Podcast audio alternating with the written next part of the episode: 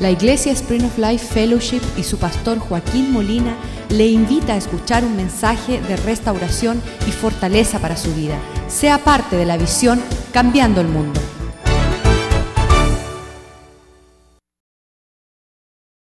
Este es el día que has hecho para nosotros alegrarnos y gozarnos en él. Pedimos que esta mañana, reunidos en tu casa, tu palabra sea declarada fielmente, Señor. Que tu palabra sea lámpara para nuestros pies, luz a nuestra senda. Que tu Espíritu Santo sature nuestro corazón para recibir tu palabra. Que los ojos de nuestro entendimiento sean abiertos, oh Dios. Te damos gracias por la muerte de Cristo en la cruz, la salvación, la gracia que abunde hacia nosotros que creemos y nos humillamos a recibir tu propósito. Haz que se cumpla esta mañana aquello por lo cual tú envías tu palabra y que no retorne vacía, Señor. Que tu palabra sea el buen pan de vida que nos nutre, Señor. Que sea una espada de doble filo y que podamos recibir la profundidad de tu palabra para que podamos ver una cosecha de frutos que te glorifique a ti, Señor. Que tu obra se cumpla en nuestras vidas, que seamos obedientes a tu palabra y que podamos mirar y ver el propósito, el final del cumplimiento de tu diseño para nuestras vidas, Señor. Ábrenos el corazón y la mente para recibir y entender tus propósitos y ir, ir, en pos de ellos. Te lo pedimos en el nombre de Jesús. Amén y amén. Estábamos tocando el tema de cómo comprobar que hay algo auténtico en tu declaración que eres cristiana, cristiano. Dice la palabra que los frutos muestran la realidad de aquellos que son verdaderos. Jonathan Edwards dijo, para comprobar que una persona en verdad tiene una fe cristiana, hay un afecto santo dentro de él que da el fruto de una vida que agrada a Dios en todo momento. Algo interior que se ve en un fruto exterior. Primera de Juan capítulo 1, versículo 1. Esta es la declaración que dejaron aquellos que siguieron a Cristo. Eh, dicen así, lo que era desde el principio. Esto no es una novedad última, esto no es algo que acaba de salir, sino que esto desde el principio existe.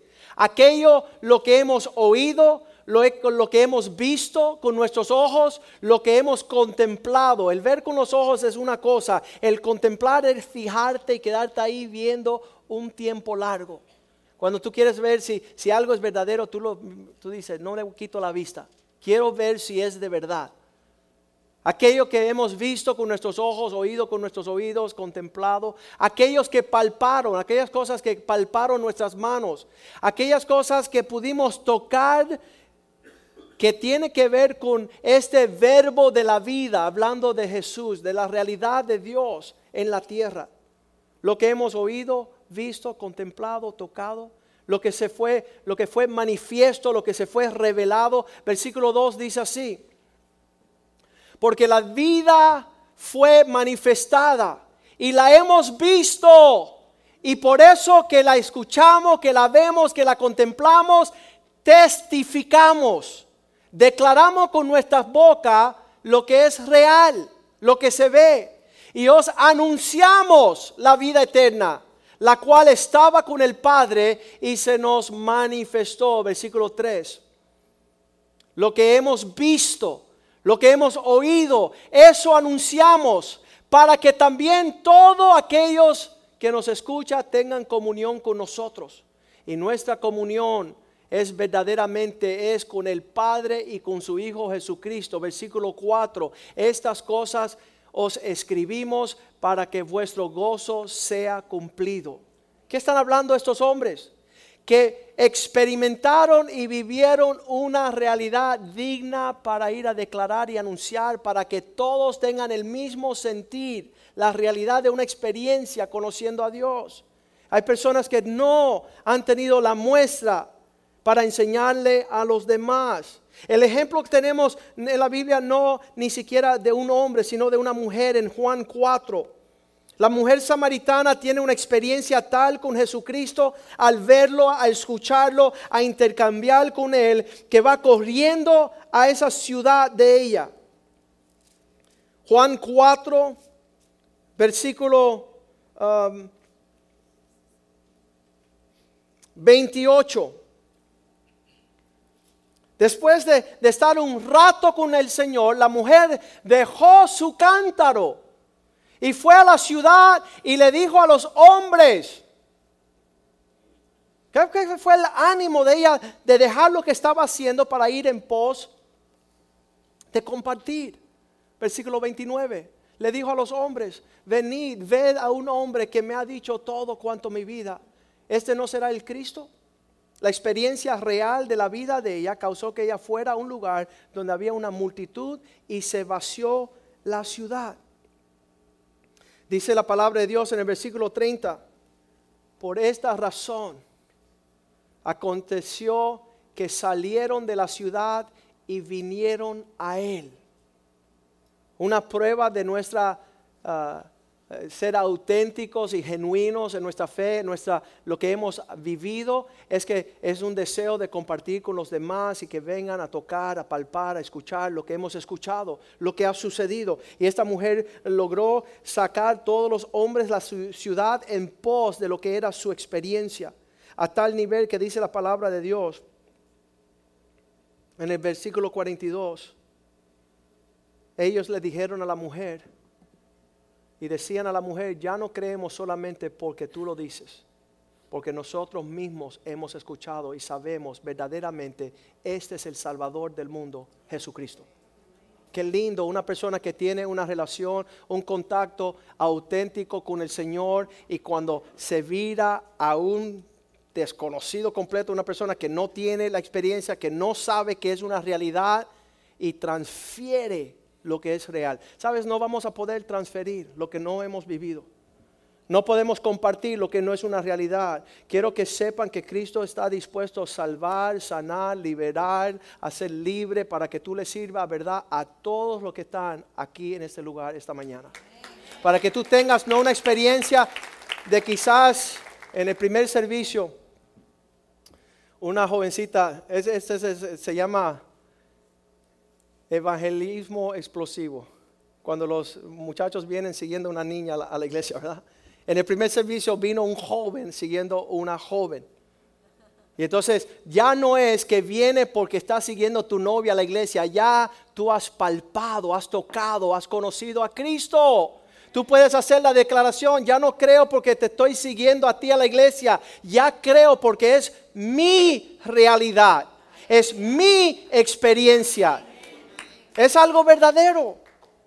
Y entonces es necesario cuando estamos navegando esto, la prueba de que si somos legítimos, genuinos, si somos sinceros de estos asuntos referente, referente a la fe. Y ya llevamos tres semanas nuestro tercer servicio, aún um, el miércoles pudimos tocar uh, que, que no es tanto que otra persona sea falsa o un maestro que sea un falso profeta, sino dónde está mi verdadera experiencia. Cuando Cristo le dijo a los doce, uno de ustedes me va a traicionar. ¿Sabe lo lindo de esa experiencia? Que todos preguntado, preguntaron, ¿seré yo, Señor?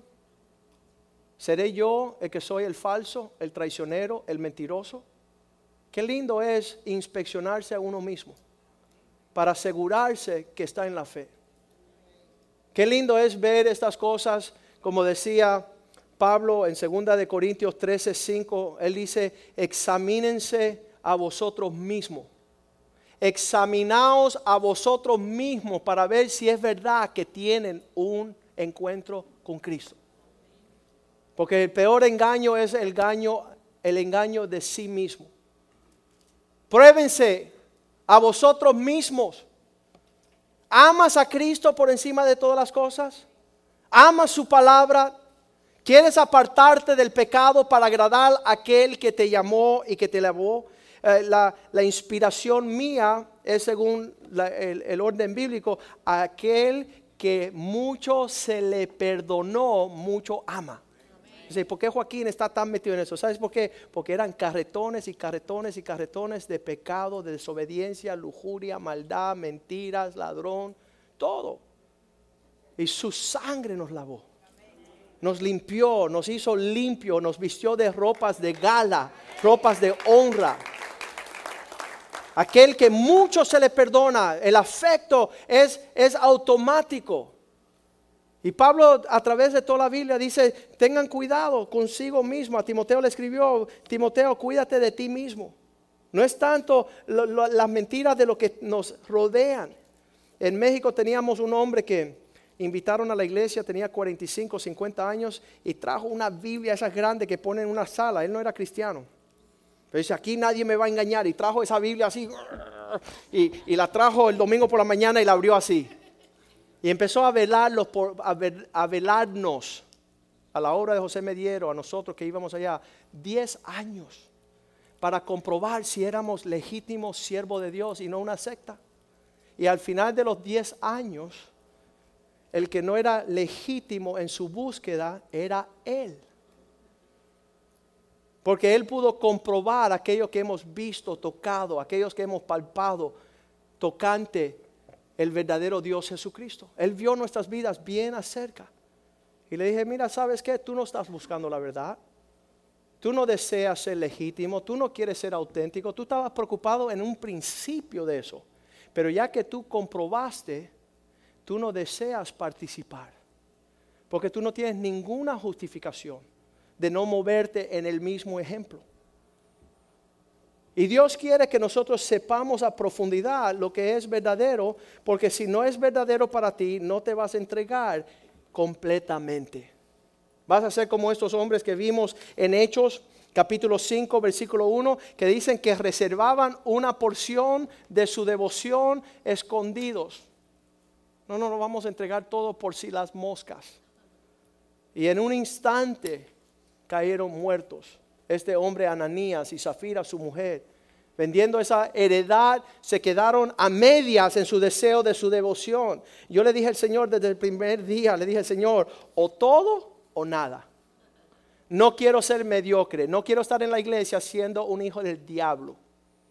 No quiero estar sentado en la fila pensando en ir a hacer cosas que no agradan a Dios. Desde el primer día, mi preocupación era ser genuino, legítimo, estaba preocupado. Le dije, Señor, no cuente conmigo porque no puedo. Y él dice, no, si yo voy a hacer la obra. Ah, bueno, si tú la vas a hacer, heme aquí, Señor. Termina la obra de tu gracia, de tu redención en mí. Para que sea una obra no por mis méritos, no por mis esfuerzos, sino por la realidad de la obra de Dios en mí. Cristo haciendo una obra perfecta, la cual Él promete. Filipenses 1, versículo 6. Aquel estamos persuadidos, convencidos que el que comenzó en vosotros la buena obra, la perfeccionará hasta el día de Jesucristo. Es la obra continua de su presencia perfeccionándole. Le estaba diciendo a esta joven pareja de José, le dije, mira, no se desanimen porque eso el comienzo es un poco así como que Tienes que, saber que va a ser una obra que persevera, que, se termina. No es, no es, una obra que Dios va a dejar a medias.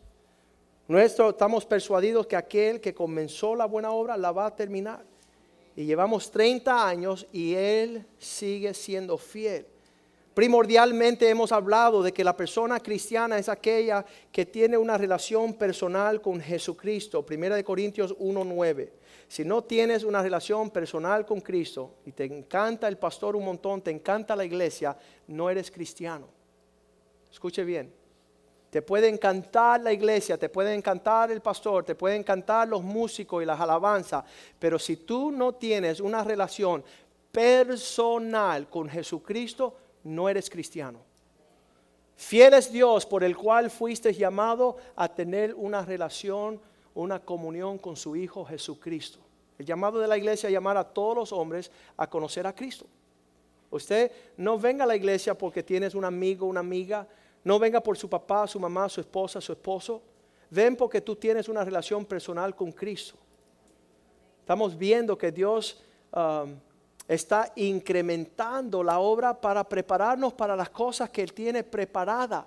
Y sabes que aquellos que no están esperando lo que Cristo tiene para ellos en un futuro, tiran la toalla ahorita. La mujer samaritana dice, no, esto es muy difícil. Allá Jacob dice que adoren allá. Ustedes dicen que adoren allá. El pozo es muy profundo. Yo tengo demasiados problemas. Ella todas las justificaciones para no acercarse a Jesús. Finalmente se acercó.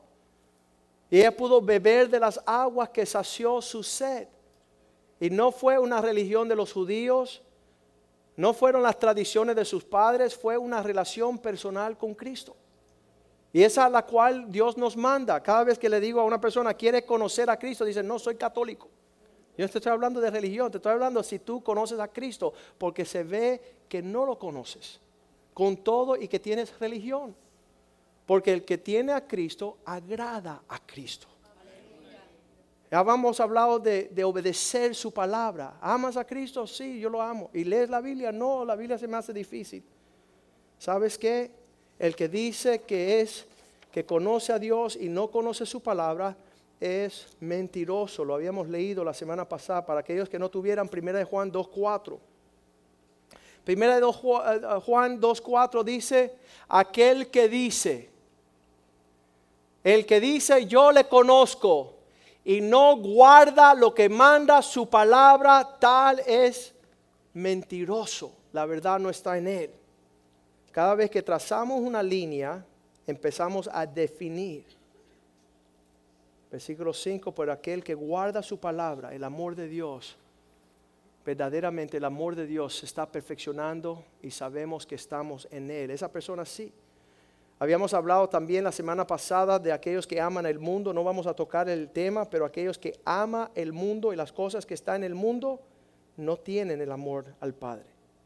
Un verdadero cristiano no solamente tiene una relación con el Señor, trata con el pecado en su vida, empieza a leer la palabra de Dios y aborrece el mundo. No está siguiendo lo que el mundo sigue.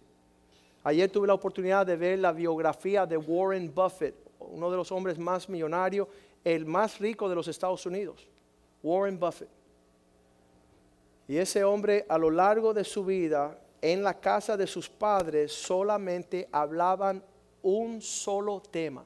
A ver si usted sabe lo que es. Dinero. Dinero. Desde que él despertó sus ojitos en esa familia, lo único que escuchó era la palabra dinero. Por eso no tiene familia, por eso no tiene legado, por eso no tiene identidad a sus hijos. Él no pudo mantener una, esposa, una relación matrimonial. Vivió toda la vida en una, en una, relación perversa, adúltera. Yo no sabía que a los 20 años de estar casado, la esposa se le fue para California y él, no, perdón, ella le mudó a otra mujer a su casa a servir como su mujer. Y en todas las navidades y en todos los cumpleaños firmaban Warren Buffett, Suzanne Buffett y Astrid Menger. Dos mujeres, un hombre. Sin moral, sin identidad, sin entendimiento. Todo lo que sabe hacer ese hombre se llama dinero. Y eso es aquellos que nosotros de nuestra generación estamos halagando como diciendo, wow, qué gran hombre. Bueno, busque ahí a ver lo que él va a dejar a sus hijos. ¿Sabes qué? Cero.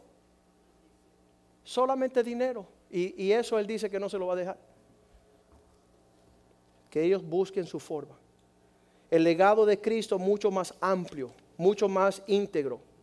Dice que aquellos que conocen a Cristo, primera de Juan 3.2, no vamos a 3.3. Primera de Juan 3.3 dice, todo aquel que tiene la esperanza de la fe en Él se está limpiando a sí mismo como Cristo es puro se purifica a sí mismo como, como Cristo es puro. El que tiene la experiencia con Jesús no es que es religioso, no es que es sabe lo todo, sino que ya que Jesús da un ejemplo, queremos ser como Él. Queremos seguir sus huellas, queremos seguir ese legado. Todo aquel no hay un cristiano que conoce a Cristo, que tiene una relación con Cristo, desea seguir en el sumidero tomando aguas negras en el pecado.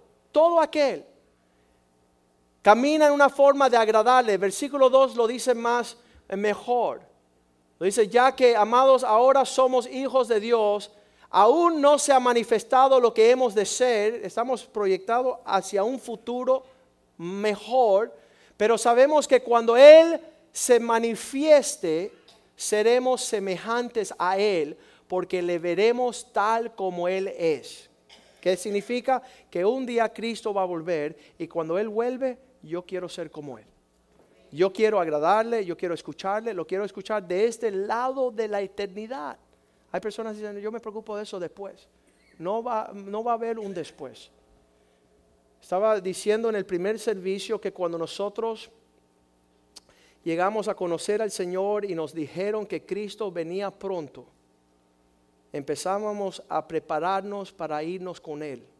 No nos importó más otra prioridad que estar bien cuando Cristo regrese.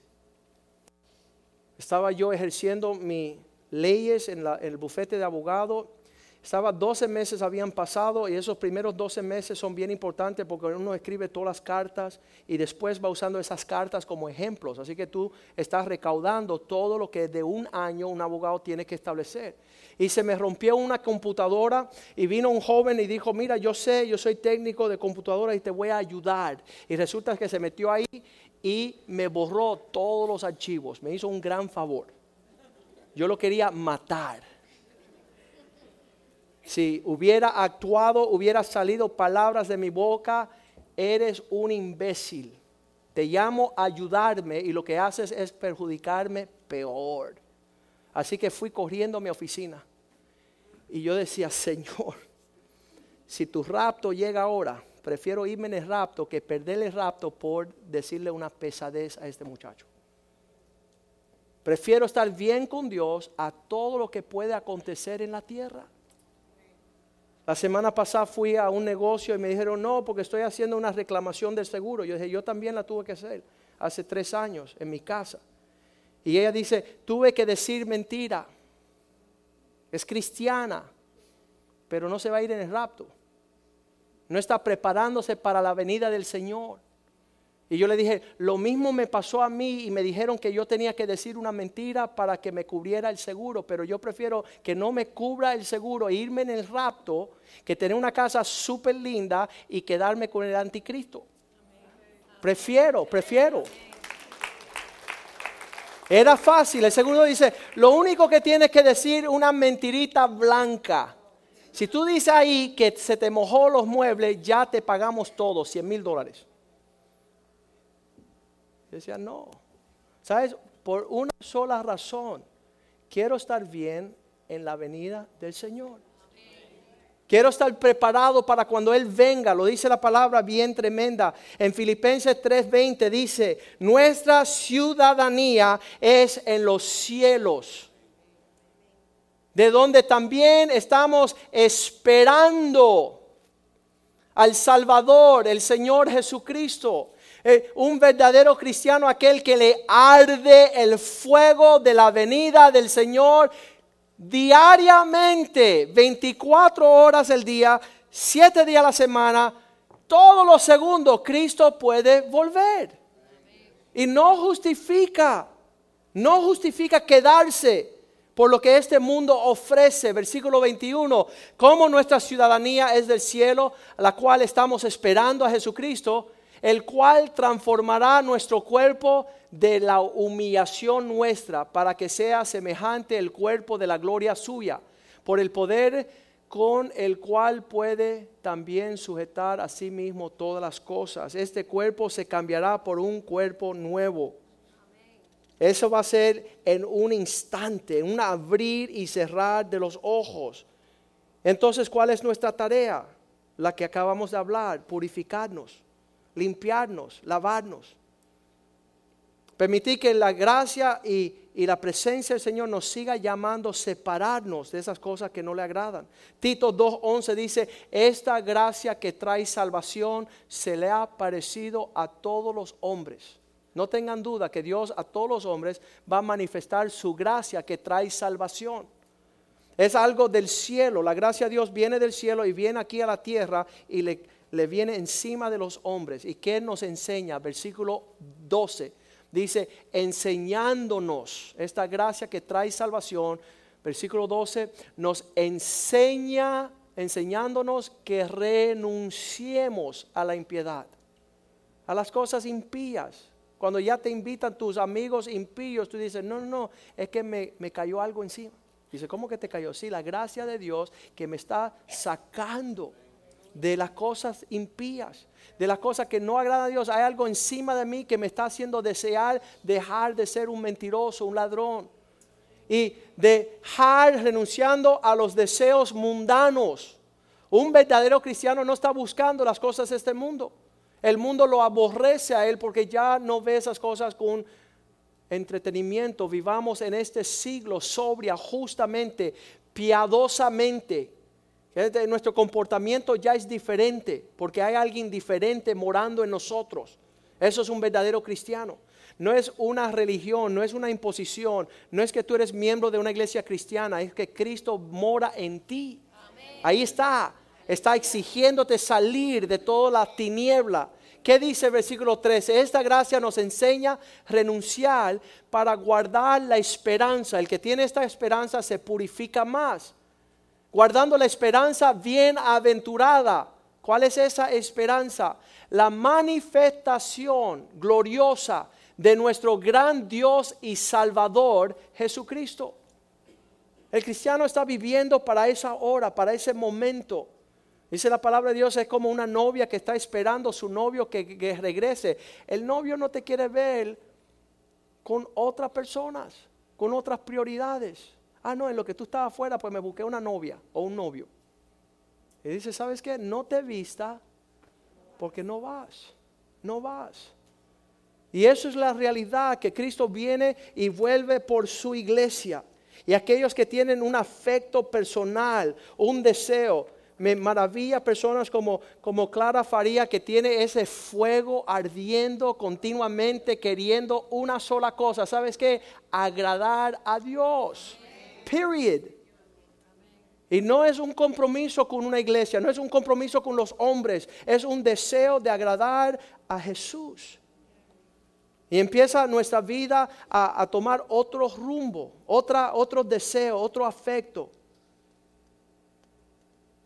Primera de Juan 3:4 lo explica así. Una persona deja el practicar el pecado. Antes decíamos a ver cuánto, cuánto ¿Qué es lo que voy a hacer esta semana para no agradar a Dios? Y dice, todo aquel que comete pecado infringen también el orden de la ley, pues el pecado es violar, eh, hacer una infracción de la ley. Es que Dios guarda un orden y tú estás saliendo de ese orden, versículo 5. Y sabéis que Él apareció para quitar nuestros pecados y no hay pecado en Él una de las cosas que fue el diálogo con el Señor desde el primer día, Señor, hay algo en mi vida que se llama pecado. Yo no puedo dejar el pecado. El pecado es un deseo profundo que yo tengo. Yo estoy deseoso seguir pecando. Yo no veo el día ni la hora que voy a dejar de pecar. Mi, mi explicación en ese momento fue que para mí el pecado era como oxígeno Esa era la relación con el pecado. Si Él no venía a destruir eso en mí, no se iba a destruir. No tenía capacidad yo de romper ese yugo. Versículo 6. Él vino, todo aquel que permanece en Él no peca. Todo aquel que peca no le ha visto ni le ha conocido. Lo que Cristo viene a hacer en la vida de una persona es destruir la muerte y el pecado es destruir las cadenas. Dice que su unción rompe el yugo del pecado. La presencia del Señor viene bien fuerte a hacer esa obra para libertarte. Versículo 7. Hijitos, nadie os engañe. El que hace lo justo, la justicia es justo como Él es justo. Versículo 8. El que practica el pecado es del diablo, porque el diablo desde el principio peca. Para, que, para esto es que vino el Hijo de Dios, para deshacer las obras de Satanás, del diablo, destruir ese pecado. Y sabes, eso muestra lo victorioso que es Jesucristo. Porque cuando tú le das entrada, Él empieza a pelear todos esos demonios y te hace libre para que tú sirvas al Señor. En una, una ocasión estábamos manejando a un tribunal y un joven iba al costado porque era, estaba aprendiendo, era para legal. Él dice, Joaquín, ¿por qué la fe tuya con Cristo es diferente que la mía en mi religión? ¿Por qué hay personas que son fieles en su religión y tú dices que no es igual que lo que tú tienes? Y yo le pregunté, Señor, dame una respuesta para esta pregunta. Y él dice, porque la única realidad que conquista el pecado se llama Jesucristo. Y no hay religión en el mundo que pueda sacarle el pecado del ser humano. Van a seguir en su lujuria, en su lascivia, en su deseo inmoral. Pero Cristo viene a limpiar, a lavar, a romper todo ese yugo. Y es el único que lo logra hacer. Los demás quedarán esclavos a su pecado el resto de su vida. Vamos a leer el próximo versículo 9. Todo aquel que es nacido de Dios no practica el pecado, porque la simiente de Dios permanece en él. Y no puede pecar porque es nacido de Dios. Ya cuando Dios está en ti, ya tú no estás meditando en tu deseo de agradar la carne, sino agradar a Dios. Ya tú quieres venir a decirle, Señor, yo te pertenezco a ti. Yo, haz tu obra en mí. Yo no, yo no deseo, me acuerdo siempre, y doy esto como ilustración nada más. Después de, de muchos años estar en Cristo, ya era abogado. Mi hermano menor, no chiquito porque es más grande, llega a mi oficina y se sienta en mi computadora y yo estoy en el tribunal. Y él empieza a buscar algo que se llama cookies. Y él va a buscar el historial de toda esa computadora de los 3, 4, 5 años que estuve ahí. Y cuando yo llego de la corte, él dice, Joaquín, tú eres un hombre íntegro. Y yo dije, estos chiquiticos, estos hermanitos son, ¿sabe Dios lo que está pensando de esto de integridad? Y le digo, ¿qué me estás hablando? Dice, yo fui a chequear tu computadora, me metí en las profundidades del historial y tú nunca has estado en un sitio pornográfico. Y yo casi me desmayo. Hice así, me tiré para el asiento y digo, wow, qué tremendo que el Señor permita que alguien vaya a ver quién tú eres en verdad. Y que te diga, ¿sabes qué? Tú eres un perverso. Tú tienes una cookie podrida. Tienes una mancha de tu perversión. ¿Y sabes lo que deseo yo? Que nosotros podamos mostrar nuestras vidas, como decía Pedro, cartas abiertas para ser leídas por todos los hombres que nos chequeen. Estamos hablando de Tomás. Yo no voy a creer hasta que le meta el dedo por el costado. ¿Sabes? Decirle a ese mundo allá afuera, mete tu dedo y chequea bien que soy cristiano de verdad.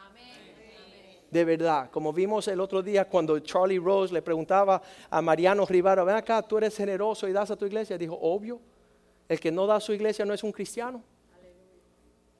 Ahí se fueron todos los amén. Cuando chequeen que encuentren la verdad, que no es una fachada, que no es una, una apariencia, que no es algo superficial. Siempre me acuerdo el testimonio de Fichel. Dice que fui a trabajar con un hombre y me empezó a hablar de Cristo, ¿verdad? Y me llevaba a la construcción y todos los días caía en la casa de una mujer. Y dice, ve acá, si esta no es tu casa, ni esta es tu mujer, no es mi novia. Entonces tú no eres cristiano, sí, pero tengo mis cositas. ¿No fue así, Fichel? ¿Y qué te hizo? ¿Te desanimó por completo? Eso, eso es un asesinato en vida de aquellos que están comenzando a conocer. Oye, aclaración, ese no fue Fichel. Fichel estaba escuchando y viendo a este hombre. ¿Qué asesinato? Que nosotros, me dijo una mujer hace 10 años, no, pastor, cuidado que no le sigan por ahí, por favor. Porque van y le encuentran quién tú eres de verdad. Qué horrible que hay cristianos que viven así, que tienen una vida secreta, oculta, una vida donde Cristo no es Señor, donde no es Salvador. Ese, mi amigo, no es cristiano. Ese no es cristiano, porque de verdad que Cristo liberta. Cristo nos da una libertad para servirle a Él en todo tiempo.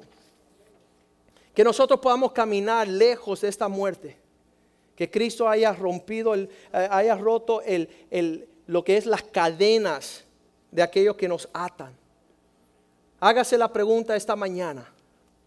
soy hijo de Dios, comprado por la sangre de Cristo, por los méritos de lo que Él hizo en la cruz, que nos adoptó y nos llamó hijos, para no seguir en el carácter de mentiroso, de ladrón.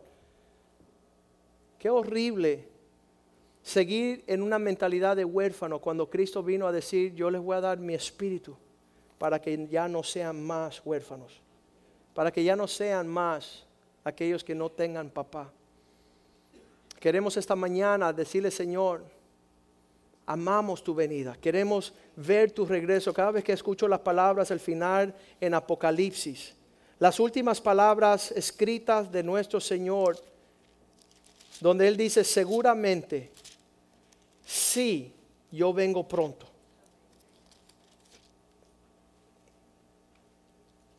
Apocalipsis capítulo 22, versículo 12. He aquí yo vengo pronto y mi galardón conmigo para recompensar a cada uno según su obra. Para galardonar cada uno según su obra. Versículo 20. El que da testimonio de estas cosas dice, ciertamente vengo en breve.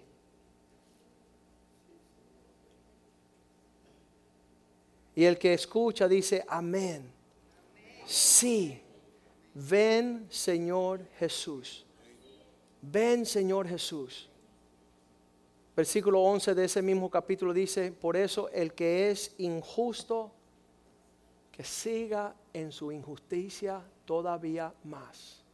Y el que es inmundo, que se vaya a buscar todo lo sucio, todo lo que es fango y pecado, sea inmundo todavía más y que aquel que es justo comience a practicar la justicia todavía aún más. Y aquel que es santo, significado separados de un mundo de pecado, santifíquese más.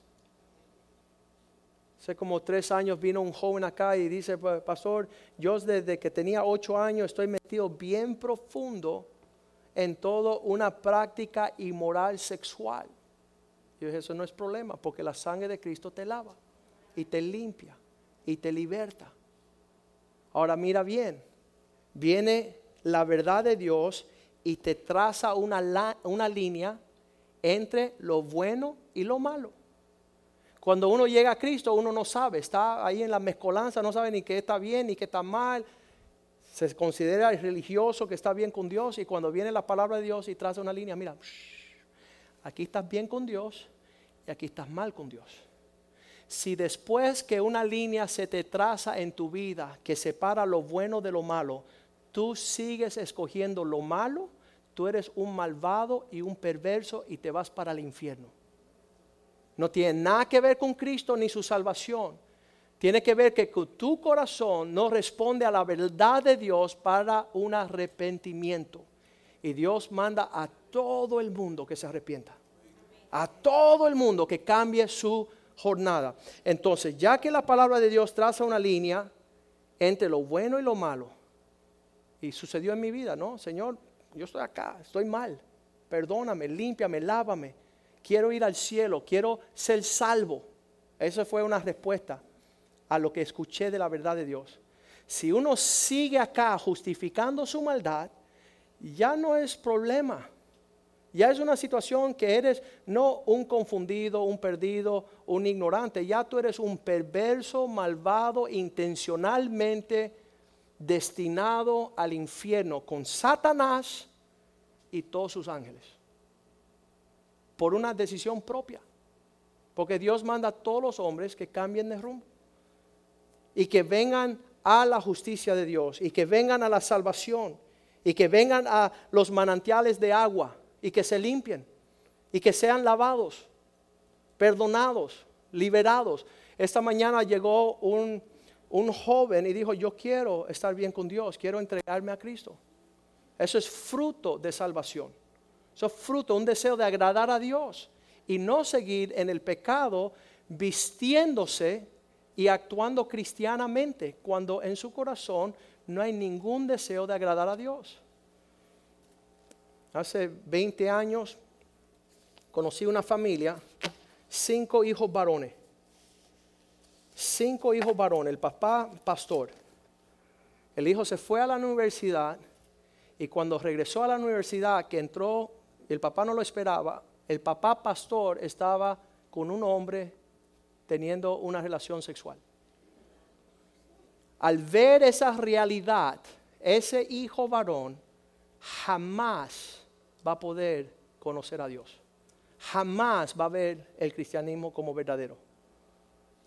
¿Por qué? Porque es una doble vida. Es algo que no es auténtico. Ingrid Rosario tuvo una experiencia diferente. En el medio de la divorcio de sus padres, en el tiempo más negro de esa familia, ella abrió la puerta y vio a su mamá de rodillas clamando a Cristo. Esa la hizo a ella una adoradora. Por eso ella le canta al Señor.